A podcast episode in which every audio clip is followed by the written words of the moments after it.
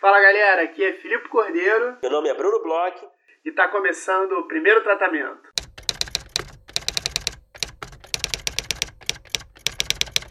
Fala Brunão, tudo bem? Fala Filipe, que honra falar com o senhor. Por que, Brunão? Uma honra, a gente se fala toda semana, cara.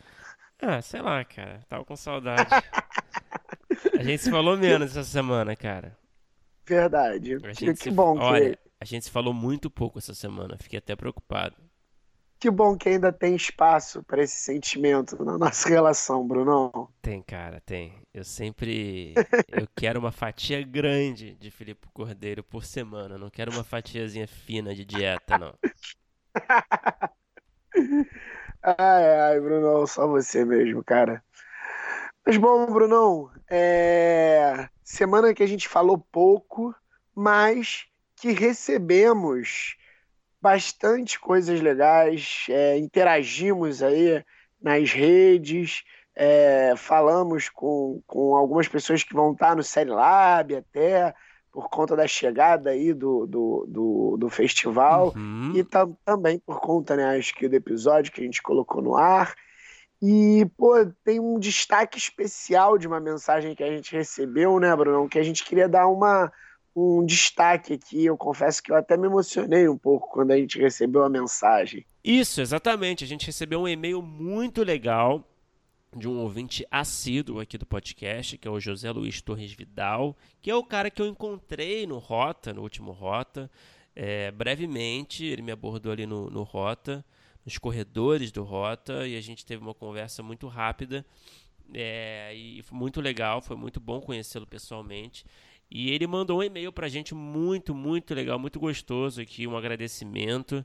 E a gente, bom, eu acho que merece a gente que a gente leia, né, esse, esse, essa mensagem. A gente ficou tão feliz de receber que a gente queria compartilhar com vocês, né? É, é um desses e-mails assim que transforma o nosso trabalho numa coisa que faz sentido, né? É muito interessante. Vou ler aqui o e-mail para a galera, Por favor. então. Porque, é, uma coisa tão legal assim, tão bonita, vale a pena a gente dividir. A gente fica vaidoso, né? Isso é um problema, que vaidade é pecado, né? Mas o José Luiz ele falou assim: "Fala, Bruno, fala, Filipe, tudo bom?" Começou tipo a gente, né? Aqui quem fala é o José Luiz Vidal. O Bruno eu já conheci no Rota e o Filipe apenas conversei via Face, a gente já teve uma interação. É, o motivo do meu contato é o fato de ontem ter aberto meu e-mail e ter me deparado com a seleção dos meus dois projetos inscritos no Série Lab para a rodada de negócios. Para mim foi uma surpresa, por mais que desejasse muito. Ocorre que sou adepto da prática da gratidão. E, como disse ao Bruno no Rota, o trabalho de você no primeiro tratamento, para eu que fico aqui numa cidadezinha do interior, é a principal referência para entender um pouquinho desse universo heterogêneo que é a vida do roteirista.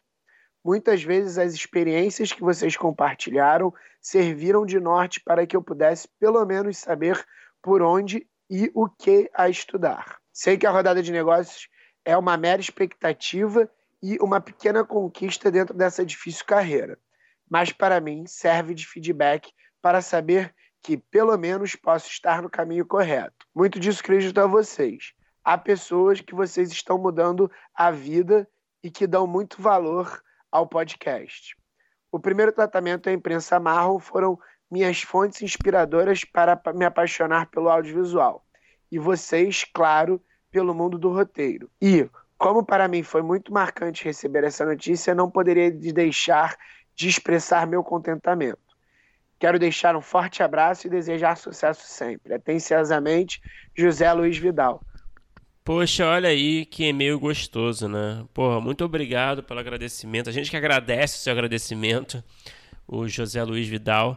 Valeu mesmo por entrar em contato e, e assim, volta e meia, né? A gente se sente agradecido por alguma coisa, né? E, e, e não fala nada. Eu sou mestre de fazer isso, sabia? Eu escuto tanta coisa, eu nunca mando mensagem. É, eu, eu acho que eu estou agindo errado, eu devia fazer mais isso que você fez. E a gente fica muito feliz, agradece novamente. E é isso, é bom a gente querer compartilhar um pouco dessa alegria com vocês que escutam a gente aqui com frequência.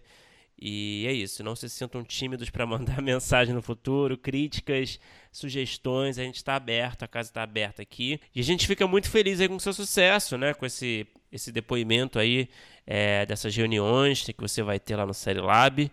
É, isso certamente dá uma, é, um combustível para a gente continuar fazendo esse trabalho aqui, entrevistando a galera, compartilhando experiências. E, enfim, é isso. Obrigado aí pela mensagem novamente. Cara, foi uma mensagem muito legal. Foi uma mensagem que mudou meu dia. Quando eu vi que entrou assim, li. É, pô, fez abrir um sorriso aqui. É, mandem mais e-mails para o primeiro tratamento podcast.gmail.com. É, fale com a gente nas redes sociais, no Instagram, Twitter, Facebook. Manda DM, marca a gente no que vocês acharem legal é, que pô, pra gente é sempre uma felicidade. José Luiz, parabéns, boa sorte, estamos torcendo por você nas reuniões. É, que bom a gente poder ajudar um pouquinho é, para você lapidar aí todo o seu, seu trabalho, seu talento. E que felicidade. E a gente se encontra lá, no Série Lab, estaremos lá também. E certamente vamos nos, esbar nos esbarrar lá. E, enfim, quem, quem estiver por lá também, só fala com a gente, vai ser uma alegria conhecê-los. Isso mesmo. E agora, Brunão, vamos falar sobre o nosso episódio de hoje. É, a gente falou com uma roteirista, uma cineasta, podemos dizer assim, né? Ela é, trabalha em várias partes do processo né, do cinema entre um deles com roteiro também. Foi uma sugestão, foi uma sugestão uhum. que a gente recebeu por e-mail, uma, uma sugestão super feliz que a gente recebeu e, e que rendeu é, uma excelente entrevista e um bate-papo demais e até mais coisas que a gente vai falar um pouco mais na frente, é, material além do bate-papo. Mas conta pra gente, Brunão, com quem que a gente conversou hoje? A gente conversou com a Nina Kopko. A Nina Kopko ela atua nas áreas de roteiro, direção, consultoria de projetos e preparação de elenco. Ela é tutora também do Laboratório de Roteiros da Escola Porto Iracema das Artes, onde ela ministra oficinas sobre construção de personagens. A Nina, só para citar alguns trabalhos também, outros trabalhos da Nina, ela foi diretora assistente do A Vida Invisível, de Eurídice Guzmão, que é o filme que provavelmente é, ao que tudo indica, vai concorrer ao Oscar aí, né, representando o Brasil. É, ela também foi diretora assistente do Silêncio do Céu. Ela foi é, supervisora de desenvolvimento de projetos da produtora RT Features é, entre 2014 e 2015. Ela fez é, assistência de direção e foi pesquisadora da série HQ, edição especial da HBO. Então ela tem aí um, um currículo invejável é, em diversas áreas de atuação. Isso mesmo. A Nina ela trabalha é, com processos dela, né, com algumas coisas. A gente conversou um pouco sobre isso. Ela tem uma forma muito é, interessante de procurar histórias e diálogos e parte disso ela contou para gente que ela grava desconhecidos na rua e depois transcreve os diálogos, e aí é algo que a gente até é, conversou. Ela mandou para a gente um desses diálogos que ela transcreveu, e aí a gente abre aqui para quem está escutando, quem escutou o podcast, se interessou um pouco mais sobre essa vertente dela para conseguir encontrar diálogos mais realistas, a gente pode é, mandar uma dessas transcrições que, que ela enviou para gente, que é uma coisa divertidíssima, eu, eu recomendo muito. E trabalhou em algumas coisas que assim eu, eu adoro, adoro, né? Eu tô, ainda não vi a Vida Invisível, estou muito afim de ver, conheço o livro, mas pô, a própria série das HQs era uma coisa que é, eu, eu sou louco por história em quadrinhos, autores nacionais tal. Então, assim, foi uma sugestão, agradecer aí que a Margot, que mandou e-mail pra gente, a Mariana Tesh, que mandou a sugestão pra gente, pô, não poderia ter sido melhor. E vamos ouvir esse papo, porque foi, foi muito bom mesmo. E, de novo, se vocês quiserem receber essa preciosidade aqui, que é a transcrição, manda e-mail pra gente, que a gente manda para vocês o que a Nina está fazendo. Vamos ouvir o papo, que o papo tá muito legal.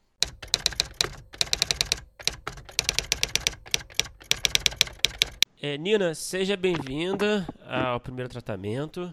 É um prazer ter você aqui com a gente nessa conversinha. É, Para começar é, essa nossa, nesse nosso papo, é, eu queria falar um pouco da sua origem né, profissional. Você, é, você trabalha, você tem uma versatilidade admirável aí, de dar inveja. Você trabalha é, em diversas áreas, é direção, roteiro, montagem, preparação de elenco, né?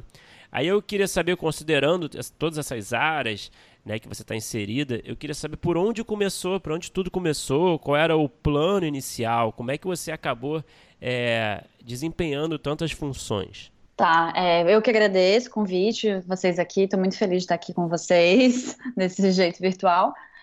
É, vamos lá, versatilidade achei um, um, ótimo adjetivo, assim, porque em geral as pessoas chamam de falta de foco.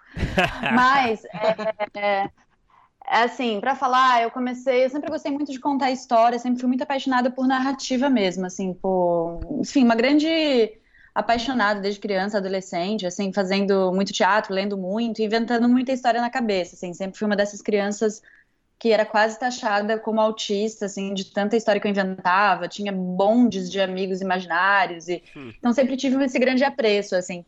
E no, no meio desse processo de gostar muito de teatro, eu saquei que eu não queria tanto ser atriz, assim, que eu queria mais estar pela parte mesmo de ficar inventando história, meio por trás disso. E aí fiz, meio na loucura, assim, vestibular para cinema, ao mesmo tempo que eu fiz para artes cênicas e para jornalismo. E acabei, quando passei, optando por cinema na UFSC, mas muito sem entender direito, assim, eu tinha muita, muito, muito pouco cultura cinematográfica, assim, na, quando eu entrei na faculdade. E eu achava bonito o título de diretora de arte, assim, eu achava legal, mas não fazia a menor ideia do que era de fato, acho que eu gostava mais do nome. E tinha uma vontade de ser roteirista, assim, pelo pouco que eu entendia do que era na época ser uma roteirista. E aí, quando eu entrei no curso de cinema, acho que minha cabeça deu um, um 360, assim, foi um processo muito transformador mesmo, estar não só dentro do curso de cinema, mas na Universidade Federal de Santa Catarina, assim, onde eu me aproximei de grupos políticos muito importantes, assim, para minha formação também. E nesse momento eu comecei a querer experimentar tudo, assim. Então, dentro dos curtas da universidade, eu passei acho que por todas as funções possíveis. A primeira que eu descartei foi direção de arte, porque eu sou uma pessoa de zero habilidades manuais. Assim. e, é, então foi a primeira coisa que eu larguei, assim, enquanto horizonte.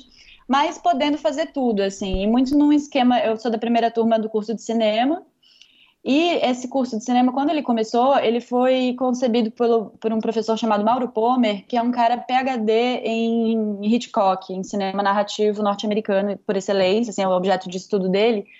E o curso de cinema surgiu lá com uma grande carência assim de equipamentos, de estrutura mesmo para se ter um curso de cinema, mas com uma grande vontade de construir um curso lá no um curso público de cinema lá no sul. Então, eu sou dessa primeira turma que era muito voltada a roteiro. Então, a gente tinha duas cadeiras de teoria da literatura, duas cadeiras de dramaturgia, depois tinha expressão escrita, até chegar no argumento, para depois três cadeiras de roteiro. Então, realmente foi um longo processo dentro do curso de cinema com essa, uma certa habilitação dentro dos estudos de roteiro e de teoria cinematográfica. O que na época, não sei, é, parecia assim que a gente tinha uma certa carência por não ter as matérias práticas que os outros cursos de cinema em geral têm, né? Som. É, a gente até tinha, obviamente, cadeira de fotografia, de montagem, mas elas eram em muito menor quantidade e dedicação do que as cadeiras voltadas para teoria e para roteiro. E aí, dentro disso, eu já me, então, comecei a me aproximar naturalmente dos estudos de roteiro. E hoje em dia eu acho isso ótimo, assim, acho que é um diferencial, porque a gente acabou fazendo curto de qualquer jeito, e ao mesmo tempo pude ter esses estudos mais dedicados do que eu teria numa outra universidade dentro do roteiro. Isso para falar assim, aí estava dada a minha aproximação com o roteiro. Mas essa minha versatilidade, eu acho que vem de uma necessidade de sempre estar trabalhando durante a faculdade, de precisar sempre ter realmente, é, enfim, um trabalho para pagar as minhas contas. E dentro disso, eu saquei que eu precisaria fazer muita coisa para se eu quisesse trabalhar com cinema, assim, que não daria para eu me especializar no lugar. Assim, quanto mais coisas eu fizesse, mais chances eu teria realmente de poder trabalhar só com cinema e televisão, no caso. E aí eu venho para São Paulo já muito mirando nisso, mas claro que também parte de um lugar de eu gostar de fazer novas coisas sempre, assim, acho que é muito é, da minha natureza mesmo, assim, de uma pessoa, eu adoro novos desafios, adoro fazer uma coisa que eu nunca fiz na minha vida, e estudar algo completamente novo. Então foi um, foi um pouco isso. É metade é contingência e metade é uma característica da minha personalidade mesmo. É. E aí eu cheguei em São Paulo. Desculpa, pode não, falar. Não, vai lá. Não, eu ia dizer que. Bom, não, vai lá, desculpa. Depois eu, eu te interrompo. É, encurtando, assim, eu cheguei em São Paulo, comecei a trabalhar com montagem, é, como assistente da Cristina Amaral, que era uma montadora que eu admirava muito. Uhum. E passei um tempão lá com ela. Então, nesse começo da minha vida profissional em São Paulo, ele foi muito dedicado à montagem mas eu também fazia uma ou outra assistência de direção, até que caiu no meu colo um trabalho de a fazer uma assistência de direção para uma série da HBO que chama HQ, edição especial. Uhum.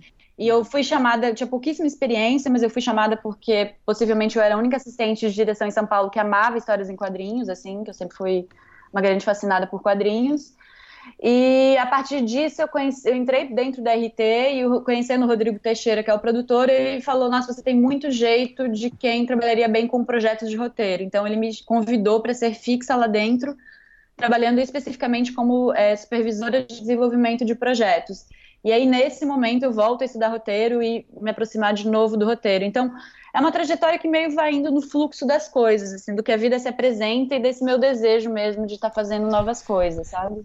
É, não, eu ia falar, só ia fazer uma observação, não sei se você concorda com ela, mas que dentro dessas funções que você desempenha, desempenhou até agora, né? Por exemplo, roteiro, montagem, preparação de elenco, todas elas dialogam com o roteiro, né? De uma forma ou de uhum. outra, né? Com, com contar histórias, né? Então, é, eu me pergunto se talvez tenha sido é, orgânico nesse sentido também, né?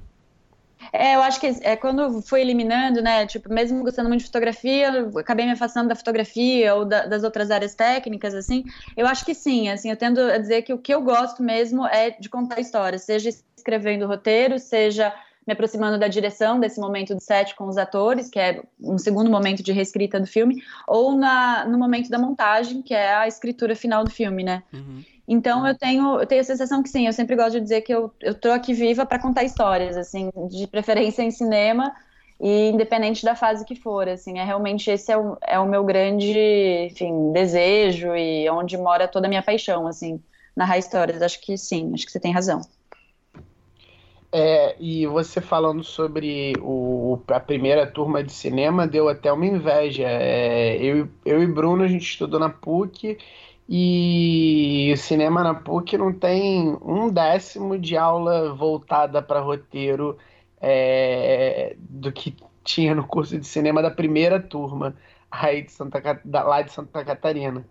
Mas a pergunta que eu queria fazer é, dentro dessas coisas que você foi fazendo, é, o quanto você acha e o que, que você acha que mais foi e é importante para a sua formação como roteirista em outras áreas trabalhando com cinema? É, é trabalhar com é, os atores, é ter uma noção de direção, de certa forma. O que, que você acha que, que te ajuda mais quando você senta para escrever de fato?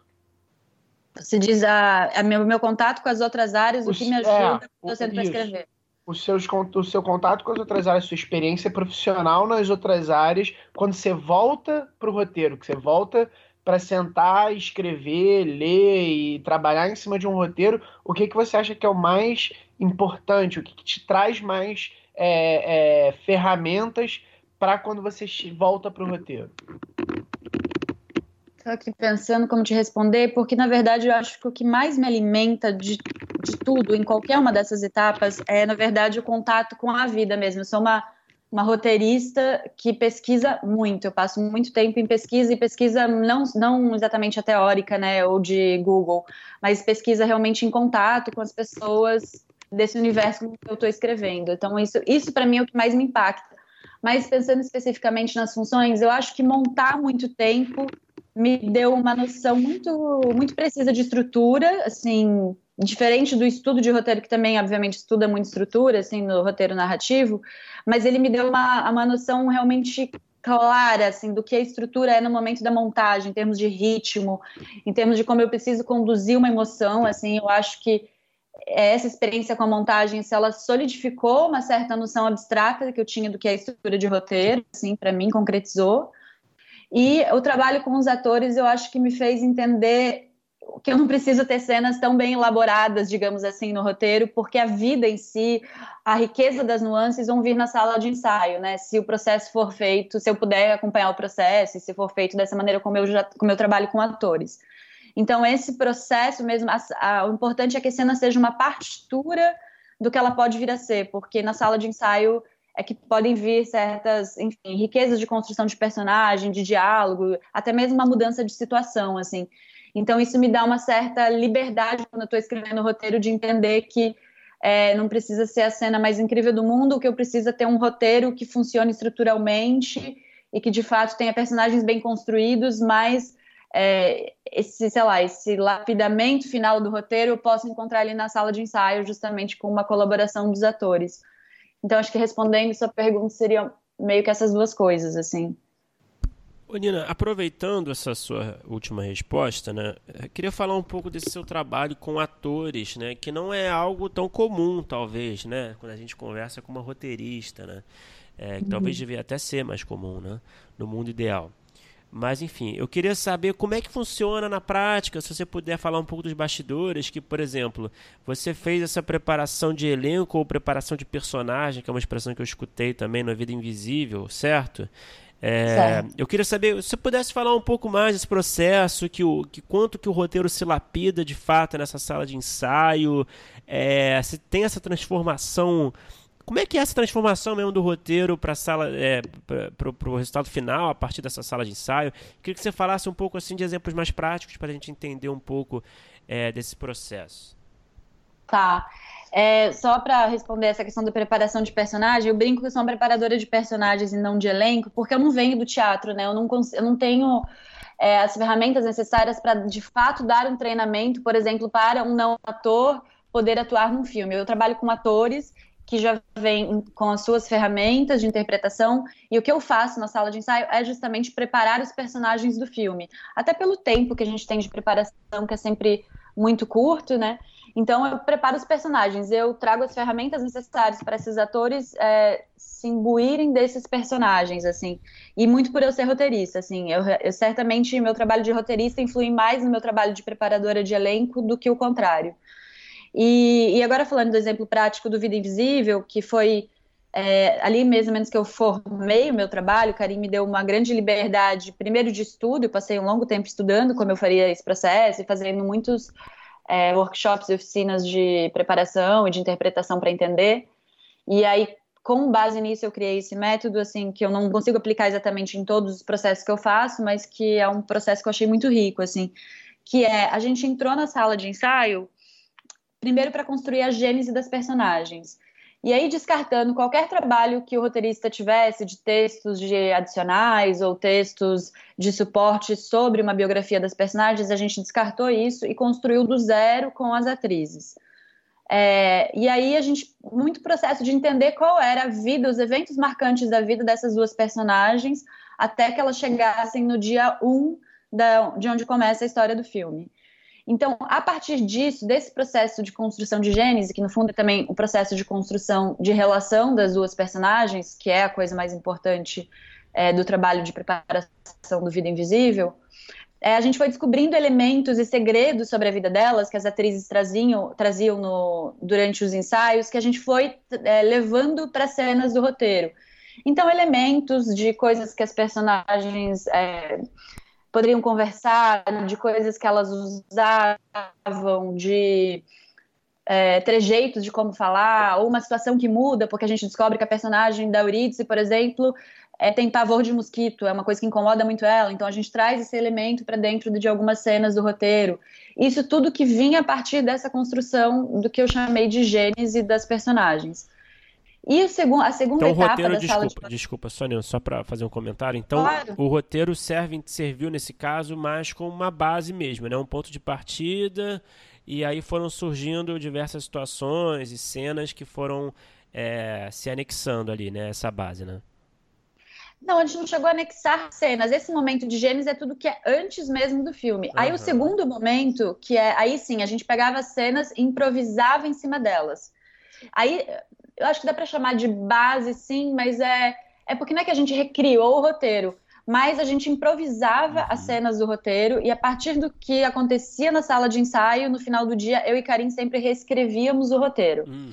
Então a gente não mudava a estrutura em nenhum momento, nem a, nem a função dramática de cada cena, mas a gente mudava qual era a situação dramática, o nível do conflito, ou principalmente ações físicas que, uhum. que os atores propunham, muito dentro da locação já. Então, ah, nessa cena era para ser as duas personagens sentadas tomando um chá e agora vai ser uma personagem batendo um tapete lá fora enquanto a outra está derretendo de calor aqui, porque isso ficou legal no ensaio. Então, com base nisso, a gente ia adensando, eu diria assim, as cenas do roteiro e mudando muitos diálogos, mas claro, mantendo onde começava e onde terminava, sabe? Não é que a gente dava uma volta completa, mas a gente adensava e trazia novos elementos a partir dos ensaios para dentro do, do roteiro.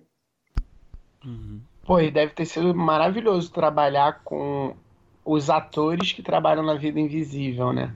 É, devia ser uma coisa que, que devia dar um, um, gosto de fazer esse trabalho antes, improvisar tal, e levar para o roteiro por conta também de todo mundo que participou do, do filme. Né? Sim, sim, é, era. Os atores são, enfim, incríveis, assim, foi um baita privilégio trabalhar com todos eles, assim. E sem dúvidas, assim, era. Foi um trabalho muito incrível mesmo, muito exaustivo, né? Porque eu passava 10 horas por dia na sala de ensaio, mais 4 horas por dia atualizando o roteiro. Mas eu, para mim, era, enfim, foi uma experiência muito intensa e muito maravilhosa ao mesmo tempo. Assim, tinha um prazer muito grande de estar fazendo isso, assim. E aí uma pergunta que eu queria fazer é você tá trabalhando em outros projetos já até com carinho e tal, e, e você, é, pelo que a gente dá uma olhada, você até pretende dirigir algumas coisas suas. Você pensa que está desenvolvendo um processo e, e, e, pretende trazer esse tipo de processo para outros tipos de trabalho? Ou você acha que cada um dos trabalhos é, tem o seu processo próprio? como é que como é que é nessa sua questão dessa sua formação tão ampla é, dos processos futuros ou os que estão acontecendo por agora o que, que você está trazendo o que, que você é, talvez esteja descartando como é que está funcionando isso eu acho que eu gosto de pensar os processos como realmente elementos vivos, assim. Eu tenho muito, muito problema com rotina e com coisas estanques, assim. Então, eu não tenho o menor interesse em desenvolver um método que eu vá ficar repetindo a exaustão para ficar aprimorando ele. Eu tenho justamente um desejo de ficar me adaptando e descobrindo a melhor forma de trabalhar em decorrência daquele filme, daquela história que vai ser contada e dos diretores ou diretoras que eu venho a trabalhar. Assim, eu acho que cada um tem a sua demanda muito específica, o seu jeito de olhar o mundo, o seu jeito de trabalhar. É, pegando os três diretores com quem eu mais trabalhei, que é Carinha Inus, René Guerra e Marco Dutra, eles são completamente diferentes, e eu acho o processo dos três fascinante, assim, e, e eu acho que um pouco esse meu desejo. Eu, enquanto meu caminho de direção, porque eu acho que também tudo isso, bem ou mal, acaba sendo uma preparação para o filme que eu vou dirigir, todas essas etapas, eu acho que que sim, eu quero levar muito disso, principalmente desse processo em que é uma via de mão dupla o roteiro e a sala de ensaio. Eu tenho muita vontade de fazer um filme em que eu descubra grande parte do roteiro num processo longo com atores e atrizes, assim, porque eu realmente sou muito fascinada por isso, assim, algo que alguns diretores como é, John Cassavetes, Mike Lee fizeram. Então é um processo que me interessa particularmente. Mas pensando no meu trabalho de roteirista ou de preparadora de elenco, aí eu acho que é uma coisa realmente de se adequar e principalmente descobrir o que funciona melhor para aquele projeto e para aquela pessoa que está à frente da direção, assim. Então, eu sou muito, enfim, é realmente o jeito que eu gosto de trabalhar, assim, de descobrir novas formas. E claro que eu vou levando, né, o que está dando certo, o que é, o que é bom, o que eu senti que surtiu bons resultados dos processos anteriores, mas não de ficar estanque, sabe? Não de criar um método e, e seguir simplesmente através dele, assim não chega a criar um dogma, Nina, né? Não, já Pô, tem que ficar milionária. Não vai dar certo nessa vida. Eu sempre falo que se fosse para ficar, se fosse para pensar em ganhar muito dinheiro, eu sou muito boa com números. Eu comecei o curso de matemática de cinema. Então eu já descartei essa possibilidade da minha vida, sabe, de trabalhar, sei lá, com economia. Então agora eu tô aqui meio para me divertir enquanto pago as contas, assim.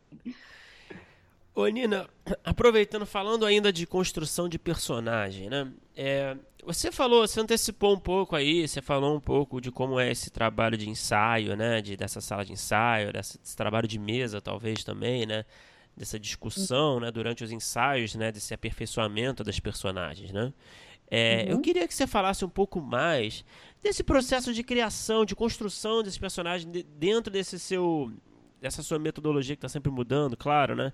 Mas assim, qual é o raciocínio, por exemplo? Vocês estão, né? Você com os atores, com, com o diretor, com as atrizes, vocês estão debatendo os personagens, né? Qual é o raciocínio por trás dessa composição, né? Vocês pensam é, o quanto que vocês querem assim, de informação de cada personagem, quanto que vocês precisam ter, né? O que, que, que, até não só você, né? Mas enfim, os atores envolvidos, né? É, quando que vocês sentem que vocês conheceram o suficiente do personagem? Qual é o raciocínio que, ah, tá bom, a gente precisa saber isso, disso, aquilo, enfim, queria que você falasse um pouco mais a fundo desse, desse processo de construção. Olha, nunca parei para pensar desse jeito cartesiano. Deixa eu tentar aqui. É, eu acho muito difícil separar. Eu penso muito em personagem no roteiro, assim também. Claro, todo roteirista, mas assim, eu sinto que eu penso primordialmente em personagens antes de pensar em trama quando eu estou escrevendo um roteiro. Eu realmente preciso, quando eu estou escrevendo um roteiro, e mesmo tutoriando um projeto de roteiro, eu preciso sentir que eu, de fato, conheço aquela pessoa, que aquela pessoa existe e que eu posso falar dela em termos de um ser humano realmente real que está aí no mundo vivendo sua vida. Uhum. E aí eu acho que é um processo análogo dentro da sala de ensaio. É quando é quando eu consigo quando eu, eu consigo, ou os atores, agora não sei te dizer, acho que é um processo conjunto mesmo, mas eu paro de ver a atriz e o ator e começo de fato a ver só o personagem, assim, ele já começa a lógica, aquelas discussões de lógica, ah, será que o personagem faria isso, não faria, elas se transformam é, em algo totalmente orgânico, porque já está imbuída essa lógica dentro da sala de ensaio, de ensaio, ela surge e ela se concretiza mesmo. É muito difícil falar porque é um processo muito ele não é racional o processo da uhum. sala de ensaio. Assim. O do roteiro até consegue ser mais, assim, mas o da sala de ensaio ele é muito, ele é muito realmente intuitivo. Então, mas o que eu sinto até onde a gente precisa ir, eu sinto que eu preciso é, entender as principais os eventos formadores desse uhum. personagem que levam ele a dentro do roteiro tomar determinadas situações, é, determinadas decisões, desculpa, e então eu sinto que eu preciso disso, desses eventos formadores para que eu entenda essas atitudes do personagem dentro do roteiro. É, até onde a gente vai? Eu realmente não sei te dizer assim, é. porque alin... uhum.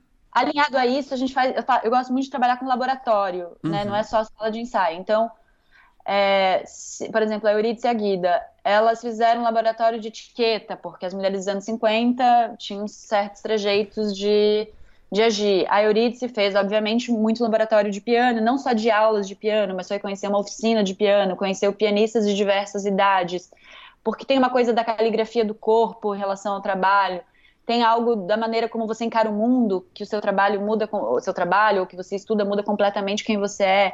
A Guida fez laboratório de faxina, porque mesmo que não apareça uma cena assim no filme, ela trabalha com faxina depois que vai morar com a Filomena. Então, eu acho que tudo isso vai moldando e vai adensando, mas até onde eu vou eu não consigo precisar, assim. Porque assim, eu não, eu não, assisti, assim, eu não assisti o filme ainda, infelizmente, né? Porque não estreou ainda aqui no, no Rio de Janeiro, né? No Brasil ainda. Né? Hum. Mas é, o que eu li, por exemplo, eu li umas entrevistas é, com as atrizes que tinham uma, um exercício de cartas, não tinha de escrita de cartas, não tinha alguma coisa assim também? Sim, esse processo da gênese que eu estava falando, ele, ele eu, foi basicamente assim: eu escolhi, é, eu criei, na verdade, 10 eventos, que, esses eventos formadores que eu falei. Eu criei esses 10 eventos, entreguei para elas em segredo de cada uma, e elas tinham que escrever num diário, hum. ou em forma de carta, ou em forma de diário, o que aconteceu nesse dia, a partir de uma escrita em fluxo, que é algo que eu também uso em, quando estou escrevendo o roteiro. Eu acredito muito nessas primeiras ideias que vêm no fluxo de escrita. E então elas escreviam isso. E a partir do que elas escreviam, eu criava cenas de improviso dentro da sala de ensaio com as duas. Mas uma não sabia do evento da vida da outra. Caramba, demais. Caraca. Ah, demais, demais. É. E esses eventos eram assim, é... Como é um filme que fala muito sobre essa relação de irmãs e sobre a questão, né, enfim, em geral, sobre ser uma mulher no mundo nos anos 50, especificamente no Rio de Janeiro. É, então eram eventos, por exemplo, ah, é a primeira, é, o dia em que a primeira vez que eu me masturbei, é, a primeira, é, o dia em que eu achei que minha irmã ia morrer, é, o dia em que o meu pai deu uma grande surra em mim e não na minha irmã, o dia que minha irmã ganhou o piano e eu não ganhei nada. Era um pouco esses eventos que tem muito a ver com uma lógica de criança e adolescente, mas de momentos que são é, de uma certa grandiosidade emocional, tanto para a personagem quanto para a relação dessas irmãs. E em todas essas situações que envolvia diretamente ou indiretamente a outra. Então é um pouco isso. Elas escreviam isso em fluxo no diário delas, eu lia e aí criava uma cena de improviso para elas viverem a situação de fato. Nossa, muito bom. Interessante. Ah, demais. uhum. e, e, Nina, é, a gente falou bastante sobre essa parte já trabalhando com os atores, mas eu fiquei curioso também é, para saber quais são as partes antes que você mais se debruça para escrever um roteiro. Você falou um pouco sobre a questão da pesquisa que você fez é, é no, no, na série sobre histórias em quadrinhos. É, você, quando você senta para escrever, quando você está meio que na, na gênese de um, pro, de um projeto, ou então você está começando a escrever, sei lá, um primeiro tratamento, é, o que, que você mais se preocupa no roteiro? Ainda mais quando a gente é, conversa com, com, com, uma pessoa assim, que tem um processo que sabe que o roteiro ele pode ficar muito vivo mais na frente. Você falou um pouco sobre isso, de é, como talvez ele possa ser um pouco mais livre quando você vai tratar com os atores tal o que que não pode ser livre? O que que você trabalha muito antes de começar a fazer o, os tratamentos do roteiro mesmo? Eu, o primeiro trabalho que eu faço é, é, realmente de uma profunda pesquisa, que eu acho que é, de, junto com a sala de ensaio, é de todas as etapas que eu mais amo dentro do cinema. Assim, pesquisar, conhecer gente e, e entrar outros mundos que não o meu é o que mais me dá prazer, é o que mais me fascina dentro do que a gente faz, assim. Então eu começo um longo processo de pesquisa, inclusive antes de eu ser roteirista, eu trabalhava contratada como pesquisadora para alguns roteiristas, eu tive processos incríveis dentro, dentro dessa função. E acho que eu jamais contrataria alguém para fazer para mim, porque eu amo muito fazer pesquisa. Hum. Mas é, essa etapa eu conheço gente mesmo, eu vou para os lugares de onde são a história, eu leio tudo que eu posso sobre, sobre, a história, sobre o tema, né, o universo daquele filme eu stalkeio perfis de Instagram e de Facebook de pessoas que podem ter alguma relação análoga aos meus personagens. Eu começo a imaginar esses personagens da maneira mais concreta que eu puder. Eu tento ir para lugares que eu acho que eles iriam. Eu tento me colocar em situações parecidas de alguma forma. É, gravo também é, pessoas conversando na rua para pensar um pouco sobre como essas pessoas falam. Pensar muito nessa, enfim, realmente assim, acho que a primeira coisa que eu faço é me confrontar com o real o máximo que eu puder, assim.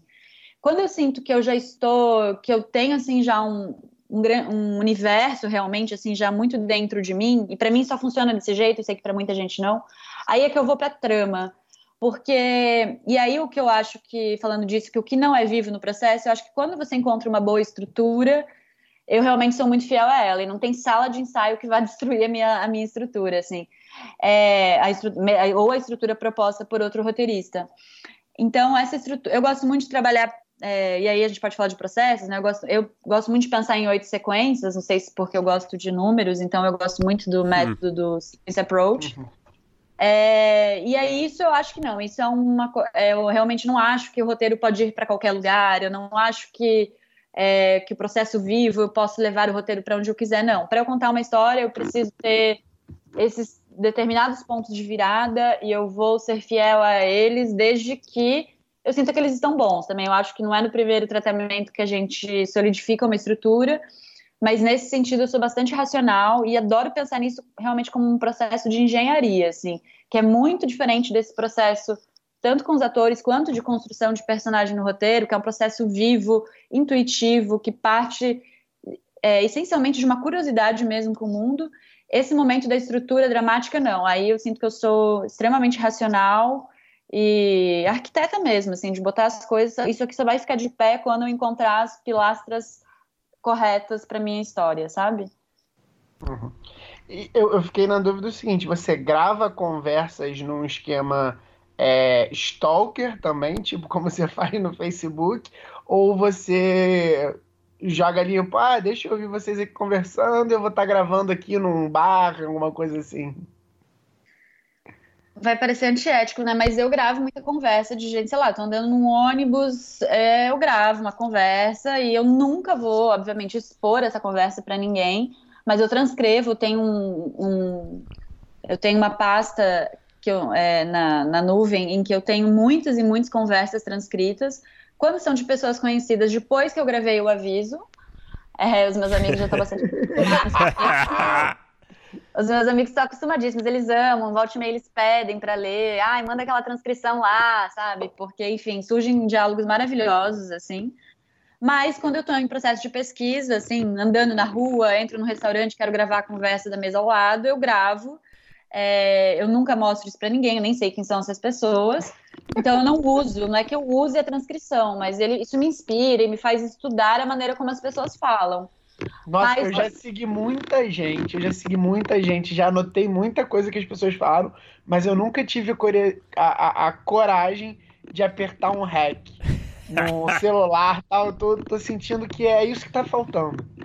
eu tô sentindo que eu vou ser um pouco atacada. Mas eu não uso, entende? É material que fica ali, também a gente tá na vida, é tá científico, mundo, né? É científico. É claro, científico. claro. E, mas o engraçado, de, mas, por exemplo, quando eu tô, eu faço muita pesquisa também, sei lá, marcando Skype, conhecendo gente ao vivo, que tem a ver com o meu universo, seja especialista ou seja uma pessoa que passou por uma situação próxima dos meus personagens. Aí eu aviso, olha, vou estar tá gravando essa conversa aqui no áudio, isso nunca vai ser exposto, posso gravar e tá tudo certo. Aí é um acordo. Mas se eu tô na rua, aí eu simplesmente gravo e eu transcrevo muito também. E, cara, o que eu já segui de gente, já fiquei, tipo, meio que de bituca ali e fui notado, não tá no gibi. cara, é, é eu não sigo tanta gente assim, gente. Mas eu vou começar a seguir a partir de amanhã. É, mas você, ô, ô, Nina, você entra no restaurante, por exemplo, e você vê uma mesa ali que pode. Você sente aí um instinto ali que vai sentir. Você sente que vai render ali uma, pô, alguma coisa boa vai sair dali. Você senta do lado dessa mesa que parece interessante, você escolhe um lugar de acordo com a sua, o seu stalkerismo ou não? Sim, sim, com certeza. Eu tenho. Com certeza. Se eu vejo ali, cara, mas tem muito a ver com o projeto que eu estou trabalhando, né? Esse tempo eu estava escrevendo é, sobre um grupo de amigas ali de mais ou menos 40 anos. Então, se eu entrava num lugar e via um grupo de amigas dessa faixa etária, eu sentava ao lado, com certeza, e gravava, porque tudo que elas me trouxessem de assunto, de questão, tudo poderia ser interessante para a construção das minhas personagens. É, e às vezes eu também me proponho entrar numa situação, assim, tipo, se é possível, eu interajo com essas pessoas, inclusive. Eu viro personagem ali.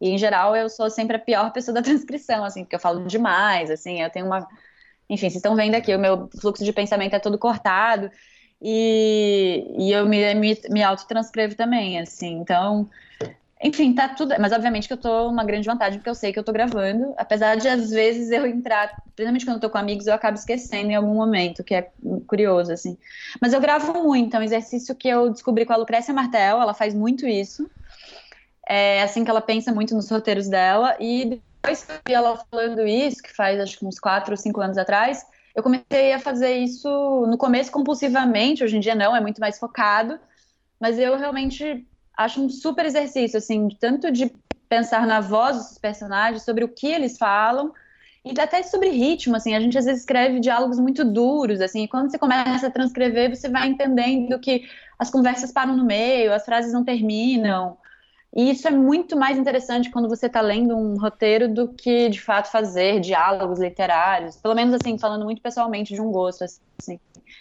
É algo que me interessa muito. Tem gente que tem esse dom natural, né? Eu estou trabalhando agora com o André Novaes, que uhum. é o uhum. diretor do Temporada. Uhum. E ele ah, já é esteve aqui, já. É, o André é gênio do diálogo, assim, é surreal, assim. Ele sempre escreve um diálogo e já sai, tipo, duas pessoas falando com personalidade de uma forma extremamente simples, assim, no sentido de é, muito curtos diálogos dele, e eles são, são cheios de subtexto e de traquejo de voz, assim, de, de oralidade, e eu não tenho essa facilidade. Então eu preciso, de fato, me deparar com o real para pensar como uma outra pessoa que não eu falaria. É um pouco esse o meu método.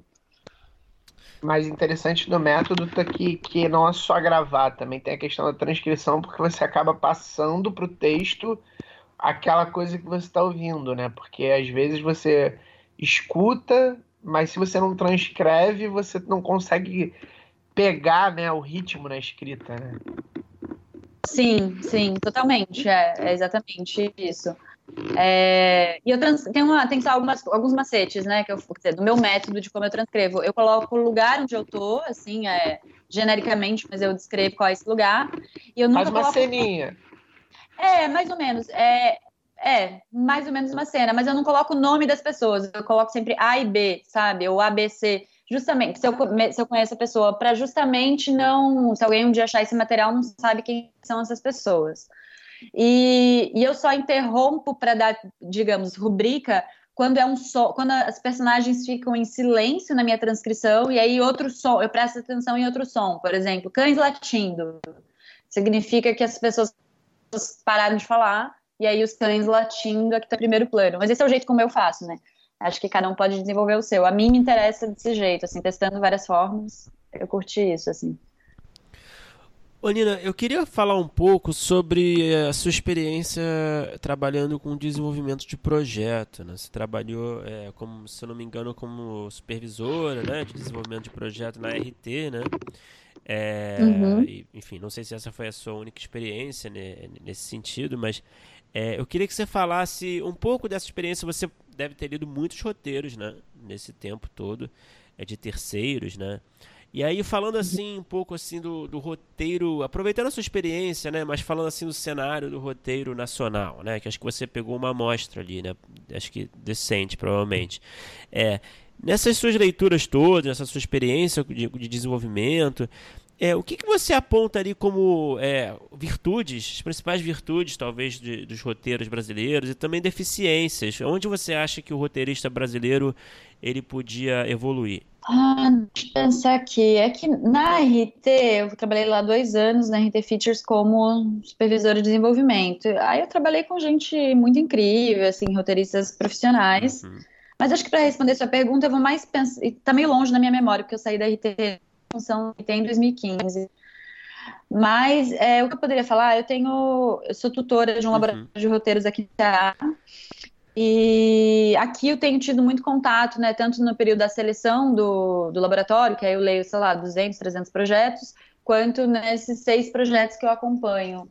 Mas não sei se eu poderia, acho que é muito ousado fazer um diagnóstico do que são virtudes ou, ou, de, ou deficiências do roteirista brasileiro, mas o que eu tenho percebido, falando especificamente dos processos de seleção, que também não é só aqui que eu fiz, eu participei já como é, comitês de seleção de outros de outros processos, como por exemplo o laboratório do Sesc Novas Histórias, eu já fui do comitê em umas duas ou três edições passadas. É, mas assim, pensando um pouco nisso, eu sinto que Uh, o roteiro brasileiro, ai, não vou conseguir falar em termos gerais, gente. Não, porque... é pegando assim, sei lá, é, claro que você não vai fazer uma, uma análise, né, super completa, né? Mas assim, pegando o que vem à mente, assim, que chamou a sua atenção, o que costuma chamar a sua atenção. Coisas que você viu, assim, de erros e acertos. Não precisa falar o roteiro brasileiro, que realmente é, a gente, claro, a gente quer fugir dessa pretensão. É uma carga, né? Uhum. Não, é, é mais, mais, que pretensão, né? Realmente, não sei, vou falar assim, então eu, enquanto leitora de roteiros, uhum. quando eu estou fazendo um processo de seleção, enquanto leitora de roteiros, o que me chama atenção é personagem, sem dúvida alguma. Um personagem que tem um objetivo muito concreto e que tem uma personalidade muito marcante, com características únicas e uma contradição intrínseca à sua construção, isso de cara já de largada me ganha, assim, porque eu fico interessada em acompanhar a história daquele personagem. E aí eu me deparei com personagens assim que eu obviamente queria ter escrito ou melhor que eu gostaria de ter convivido, assim. Eu realmente eu sinto que muitos roteiros me trouxeram isso, assim. Eu acho que nesses últimos anos, os roteiros que eu tenho lido, tem me chamado muita atenção uma ampla é, descoberta ou experimentos com gêneros no Brasil, assim, que eu, a gente está vendo isso refletido nas telas, mas eu tenho visto isso muito nos roteiros, e isso me instiga muito, assim, poder pegar, não sei, uma história que poderia ser uma, uma farsa no interior do Ceará, vira um terror, sabe? Ou uma história que tradicionalmente seria uma comédia rasgada, ela vira, na verdade, um filme com elementos de gangster e que tem ali também a sua graça, o seu humor. Eu sinto que a gente está Falando mais de longas metragens, no caso, não? É, longas metragens. Uhum. Séries eu não li muito, não, uhum. não tive um processo tá. assim de leitura de série. Então, exclusivamente de longas e de curtas. É, então, essa brincadeira de, de gêneros é uma coisa que me atrai muito, e, essa, e esses personagens também. Aí, e essa capacidade de reinventar um cenário que seria completamente ordinário dentro de uma ótica extraordinária, fantástica, o que quer que seja, assim. Isso são coisas que eu acho muito potentes, assim, muito criativas mesmo, assim. E, assim, de deficiências que eu sinto, assim, comuns em vários projetos que eu leio, eu sinto que é uma vontade de colocar o tema da história à frente da trama ou das personagens. Então, roteiros que quase parecem panfletos de questões é, identitárias, de questões, enfim, de questões dos tempos que atravessamos. Hum. E aí eu sinto que os roteiros ficam muito esquemáticos, que fica tudo muito plano, que não há uma complexidade, nem uma contradição. E aí parece que eu preciso é, me identificar 100% com aquela personagem, aquele, aquela protagonista, porque se ela tiver alguma contradição, ela não vai estar servindo ao tema, e aí a personagem fica o que eu chamo de personagem plana, né? Eu não consigo acreditar que aquela pessoa exista. E sinto também um, ainda uma falta, não, não em todos, obviamente, mas assim, em muitos, uma falta de compreensão de estrutura narrativa, assim, de, de realmente assim não não ter uma causalidade entre as cenas, de os personagens tomarem decisões, é, decisões não, desculpa, é, tomarem atitudes completamente opostas, de um jeito que não é contraditório no bom sentido, é só no sentido que parece que eu não estou de fato ali seguindo uma pessoa que estaria seguindo é, uma linha concreta de uma construção de uma personagem, ou não ter pontos de virada, isso ficar confuso em termos de estrutura, e aí aquele roteiro eu fico um pouco perdida dentro da leitura dele. Eu acho que assim, fazendo um diagnóstico meio geral, seria isso. E Nina, você falou muito dos, dos roteiros que você lê de longa e tal, mas você trabalhou também é, no Carcereiros, na série da Globoplay. É, como é que foi essa sua experiência? E você gosta também desse, desse ambiente, desse trabalho com séries? Ou você é mais voltada para longa mesmo? Como é que como é que você vê? Você vê tem diferença em trabalhar um, um e outro em termos de gosto para você? É, eu sou muito, enfim, eu, obviamente eu gosto muito de cinema, minha formação é toda em cinema, então séries ainda é algo novo. Carcereiros, eu fiz uma participação curta, que foi uma colaboração final, que não foi numa sala de roteiro, foi uma colaboração já junto dos diretores, né, do Belmonte e do Fernando, fazendo meio que uma revisão final das cenas é, com base em questões de produção. É, mas falando assim da minha experiência em sala de roteiro atual, eu, eu, estive em algumas salas de roteiro que ainda não, não, não entraram em produção, então ainda estão em processo, ali, ou de bíblia, ou de ou, ou nesse processo anterior a entrar na pré-produção. E essas salas de roteiro foram momentos que eu tô adorando, assim, tô achando incrível, porque eu não gosto de escrever nem roteiro de longa sozinha. Eu preciso sempre ter um interlocutor, mesmo que não seja alguém que esteja escrevendo comigo, mas alguém que eu tenha trocas constantes, que pode ser a diretora ou o diretor, ou, ou de fato um colaborador de roteiro, ou um consultor constante. É, então, sala de roteiro para mim foi um momento em que tudo que eu gosto ficou junto, sabe? Assim, é porque eu estou pensando numa história, é, os personagens são de fato, em geral, quem conduzem a, a trama, né, e não o contrário, porque em longa, às vezes eu sinto que a gente, a gente pode pensar a, a trama conduzida do personagem ou o contrário, assim, tem essas duas formas de pensar no, na criação de um longa, mas eu sinto que, pelo menos as experiências que eu tive, série é sempre o personagem, como é, você tem que fazer a história daquele personagem render ao longo de três temporadas, a gente fala muito mais sobre o personagem do que sobre a trama em si e sobre o universo. Então, e esse trabalho colaborativo, de estar com outras pessoas numa sala e todo mundo dando ideia, escrevendo junto, assim, em termos de gosto, não sei escolher, porque eu sou uma apaixonada por cinema e pela concisão e capacidade de uma história de você entrar no universo durante duas horas e sair dali transformado, se tudo der certo. Ou, é, e, ou esse, esse processo da série, que é um processo longo com outras pessoas, que justamente fica nesse ambiente de muita troca, assim, que para mim foi, foi realmente muito fascinante e prazeroso, assim. Então eu não sei dizer qual seria o meu gosto, não. Mas você acha que é possível aplicar esse. Eu vou chamar de método, não sei se você gosta disso, mas. porque não é uma coisa uhum. é, estabelecida, né? Como você mesmo disse. Mas você acha que é possível aplicar esse sistema que você usa na preparação de personagem, né, como você diz, dentro do contexto das séries? Você acha que, que é possível misturar esses dois universos? Ah, eu acho, acho que sim. Eu agora fui convidada para fazer a preparação de elenco de uma série que eu não vou poder fazer, infelizmente, que seriam sete meses de preparação. Então, é um processo muito privilegiado e muito longo, assim, de processo de preparação, e aí eu acho que ele certamente impactaria o roteiro de volta do mesmo jeito que um longa, assim, eu acho que é eu acho super possível, assim, que de fato os roteiros sejam vivos. De novo, é porque parece que eu repito o roteiro na sala de roteiro, não é isso que acontece, assim, as cenas continuam as mesmas, a estrutura dramática uhum. continua a mesma. O que muda de fato são uma construção de personagens, diálogos, situação, ação física. Então eu acho que sim, eu acho que seria super possível numa série também. É, não, eu pergunto mais pela, pela questão de produção, né? Que é uma questão é, da logística de, de produção de tempo, né? É, porque esse, esse sistema, né, que, é, com o qual você trabalha, ele exige mais, né? Uma, uma, uma é, realmente um período maior ali de, de troca, né? E, e, nem sempre nas séries é possível, né?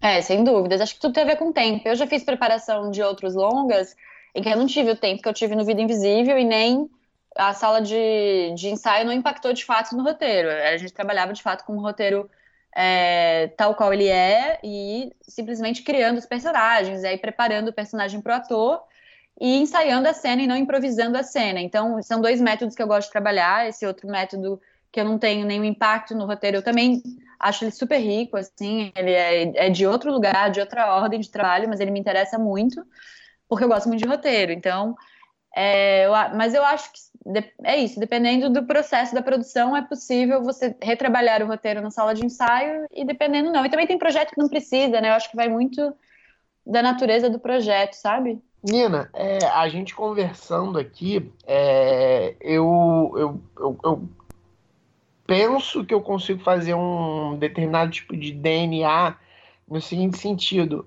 você tem uma preocupação é, muito grande com o personagem, com é, a construção do personagem, talvez a transformação dos personagens. E aí eu fiquei com uma dúvida assim, em termos de referências e, e, e de gosto mesmo das histórias que você se interessa, das histórias que você cria tal, se é aquela coisa aquele termo character driven, sabe? É, ah. Você você tem um gosto mais por esse tipo de cinema, por esse tipo de histórias, por essa coisa meio de estudo de personagem, de é, trabalhar em cima mais dessa. Como, como a gente faz lá o curso com, com o Zé, né, Bruno? Da, essa verticalização do personagem, do que até essa coisa de um plot acontecendo tal. É, você, você gosta mais desse tipo de cinema? Quais são suas referências? É por aí mesmo? Deu para identificar mesmo isso ou foi só uma impressão? Eu acho que é que eu não acho que é uma impressão porque eu gosto de eu gosto de muitos cinemas assim é, muitos mesmo muitos tipos de cinema inclusive cinemas não narrativos me interessam muito não exatamente para escrevê-los ou para dirigi-los, mas eles me interessam muito enquanto espectador, enquanto estudo. Mas falando é, exclusivamente do cinema narrativo, é, eu acho que tanto os filmes que são, para usar esse termo, plot-driven, eles de fato têm que ter personagens muito bem construídos, mesmo que a sua trama seja o coração, digamos assim, do seu roteiro. Eu acho que mesmo assim uhum. eu preciso de personagens muito complexos. Eu acho que uma coisa não exclui a outra. E eu também acho que os roteiros tidos como character, character driven, eles não excluem o fato de eu precisar ter uma trama bem estruturada. Então, eu acho que uma coisa não anula a outra, assim, são só formas diferentes de como pensar o processo. Eu já escrevi roteiros, eu acho que das duas formas, assim, por assim dizer. É, é que eu acho que realmente as coisas caminham juntas, sabe? Eu acho que é diferente quando você está pensando na construção de personagem quando você está arquitetando sua trama. São trabalhos muito diferentes, mas um alimenta o outro. Assim, eu acho que o que eu vou descobrir, descobrindo do meu personagem vai levando minha trama para outro lugar, e também o contrário. Uma trama, determinada trama exige que eu pense que o meu, meu personagem tenha tal atitude extrema, digamos, na virada. No midpoint da minha trama, o meu personagem precisa ter aquela virada. Então, eu preciso construir um personagem que sirva aqui nessa nesse meio do meu filme, nesse ponto crucial do meu roteiro, ele funcione para aquele personagem. Então, é sempre uma via de mão dupla.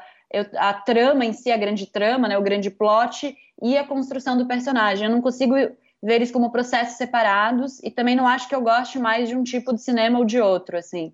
Para dar exemplos, é, talvez um filme character driven que me, me fascine muito e que é uma grande referência de vida é uma mulher sob influência do, do Cassavetes. É, muito mais do que a trama, é, é, aquela personagem com as suas questões vivendo aquele colapso emocional em que ela, em que ela entra. É, mas também, não sei, para falar de um filme de uma grande trama e que tem personagens incríveis, é Fogo contra Fogo, do Michael Mann que é um filme que é de uma grande trama, né, de uma relação ali de um bandido, entre aspas, e de um policial, mas que são personagens extremamente contraditórios e complexos. Então, eu sinto que os, as minhas grandes referências, uma coisa não anula a outra, sabe? Não sei se deu para entender. Nossa, assim. maravilhoso o Fogo contra Fogo.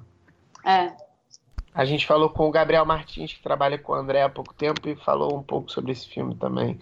Eu sou um fãzaço. Os dois, né? Uma Mulher Sob Influência também é demais. Mas a gente falou agora há pouco tempo sobre esse filme. Sim, é. São dois filmes. Enfim, tem, posso citar muitos, assim, mas são dois filmes que me vêm à cabeça agora, assim, à mente, como exemplos de, sei lá, do que seria classicamente um plot driven, do que seria classicamente um character driven, sabe? E é isso. Ô Nina, é, vou fazer uma pergunta com uma resposta que é difícil, né, de, de se encontrar uma resposta muito objetiva, mas é uma pergunta que sempre está presente aqui nas nossas conversas. Para quem quer entrar no mercado, é, que dicas você dá? A gente sabe que é um mercado ali pouco convencional, né? Cada um tem seu caminho, mas assim, quem está assim no escuro, sem pistas, é, tentando um roteirista mais especificamente, né? É, que dicas você dá? Que caminhos trilhar? O que, que você diria para esse roteirista? De forma muito prática, eu diria para escrever muito, é, não ficar se julgando demais, tentar fugir dos bloqueios criativos e realmente escrever, escrever, porque eu acredito muito que a escrita é tal qual um esporte, ela é uma atividade é, que precisa ser exercitada diariamente e a gente fica melhor a cada dia em que escreve mais, assim, isso é para mim um fato, assim, então eu acho que de uma forma muito prática, escreva muito, tente levar, fazer roteiros de curta, que são mais fáceis para diretores, diretoras dirigirem, é, e busque trabalho, sei lá, em meta cara, em produtoras, pedindo para ser assistente de roteiro, para fazer pesquisa, para ser roteirista júnior, que eu acho que é uma forma de entrada muito possível, assim, nessas produtoras, principalmente nessas que estão fazendo muitas séries, assim. Eu acho que é uma porta de entrada muito possível, assim, pensando em termos práticos da profissão. E em termos é, pessoais, assim, além de escrever muito todos os dias, é, veja muitos filmes, assim, que é uma coisa que eu sinto que é um grande diferencial ter muitas referências, né? Então veja muitos, é, muitos filmes, muitas séries, mais diferentes que puderem ser, assim, é, porque não só para ter referência mesmo, mas porque eu acho que a gente aprende mesmo estudando. E, e tem algo que eu, eu gosto muito de fazer, que é se eu vejo um filme ou uma série que me instiga, eu paro e estudo de fato a estrutura dessa série ou desse filme. Assim, eu anoto cena a cena o que acontece, identifico quais são os pontos chaves dramáticos daquele roteiro, eu penso um pouco sobre a construção dele, assim, sobre a feitura dele. Eu acho que isso mais do que fazer cursos, claro que cursos ajudam, é, eu leio muitos livros teóricos também que, enfim, eu sou, uma, eu sou CDF por natureza, então eu gosto muito de ler é, teoria, Mas eu acho que mais do que isso, assim, é de fato estudar obras que te instigam e que têm esse potencial, assim, de serem não sei, obras complexas, obras, é, eu gosto de dizer, sei lá, essas obras maiores que a vida, assim, aqueles filmes que dá vontade de você viver dentro, para estudar como aquilo aconteceu, é, de fato tentar identificar a estrutura desse filme, é algo que eu sinto que me ajudou muito na minha formação e que eu acredito muito que ajude de outras pessoas também. Ah, perfeito, Nina. E olha, para encerrar, a gente faz as mesmas perguntas, tá, para todo mundo. É, então, hum. vamos lá. Qual é o melhor roteiro que você já escreveu, na sua opinião? Vale qualquer coisa. Vale qualquer formato, qualquer mídia. Que eu já escrevi? Sim. Eita. Pode ser um curta, se quiser. Ou pode ser algo que não foi nem produzido, se você quiser também. Nossa, é tão difícil responder isso. Eu sempre acho que o que eu estou trabalhando agora é a melhor coisa. É. Porque a gente vai evoluindo, né? Eu estou agora, no momento, escrevendo, começando o um processo de escrever um, um longa, é, que eu estou muito instigada com isso, mas enfim, eu acabei de começar a escrever um pouco injusto falar, e eu tô, tô escrevendo agora um longa junto, esse longa que eu tô escrevendo em parceria com o André Novaes, que também tá me parecendo que é algo que vai ser está sendo muito instigante. Tem uma série que eu que eu criei junto com o Marco Dutra, com Giovanni Martins e Mauro Lima e Alice Marconi, que que é uma série que eu de fato sou muito orgulhosa dela. Assim, a gente só tem a Bíblia dela até agora, mas eu realmente sou muito orgulhosa daquelas, daquelas, daquelas personagens e daquela trama e do universo. Então eu sinto que é isso, assim, são mais esses filmes que estão por surgir, assim, parece que um novo trabalho é sempre o melhor, né? Não sei se é, se é uma questão de que, porque é isso que está me alimentando agora, faz parte da paixão do momento, ou se de fato faz parte de um processo evolutivo, assim, de eu estar tá cada vez escrevendo melhor, assim, eu espero que sim, espero que seja isso. O longa é o Sol na Cabeça? O longa do Carinha é o Sol na Cabeça, isso, adaptação do Sol na Cabeça. Nossa, amo o livro. E Nina, qual foi o pior roteiro que você já escreveu? Ah, o primeiro, né? Nossa, eu, eu volto nele umas vezes, assim, a primeira vez que eu tentei escrever um longa, faz muitos anos, e, coincidentemente eu encontrei ele alguns meses atrás no meu e-mail, e é muito ruim, assim, é realmente a gente vai melhorando, assim, porque, nossa, é tudo, é tudo muito óbvio, é, nossa, é realmente muito ruim, assim, é vergonhoso, espero que isso nunca saia do meu e-mail, porque é terrível. Quando você tá se achando, às vezes, né, demais na vida, você volta lá e olha para é, se colocar é. no lugar certo. pode ser, pode ser uma boa medida mesmo. E, Nina, talvez você tenha falado um pouco, mas tomara que não. É, quais são os produtos audiovisuais que você assistiu e você queria ter escrito? Você olhou e falou: Caraca, queria ter tido essa ideia, queria ter participado de alguma forma, queria ter escrito isso aí todo. Nossa, são tantas coisas. Eu recentemente fiquei muito fascinada com o Projeto Flórida. É, e fiquei achando, cara, eu poderia ter escrito essa história, sabe? É claro que eu nunca tive contato com aquele universo, subúrbio da Disney e tal, mas aquelas personagens, eu acho elas fascinantes, assim. E eu queria muito ter escrito aquela história. É, em geral, os filmes do Corieda me fazem isso também, Assunto de Família, é, Nobody Knows, assim, eu sinto um pouco isso, assim, é um lugar que eu tenho muita vontade.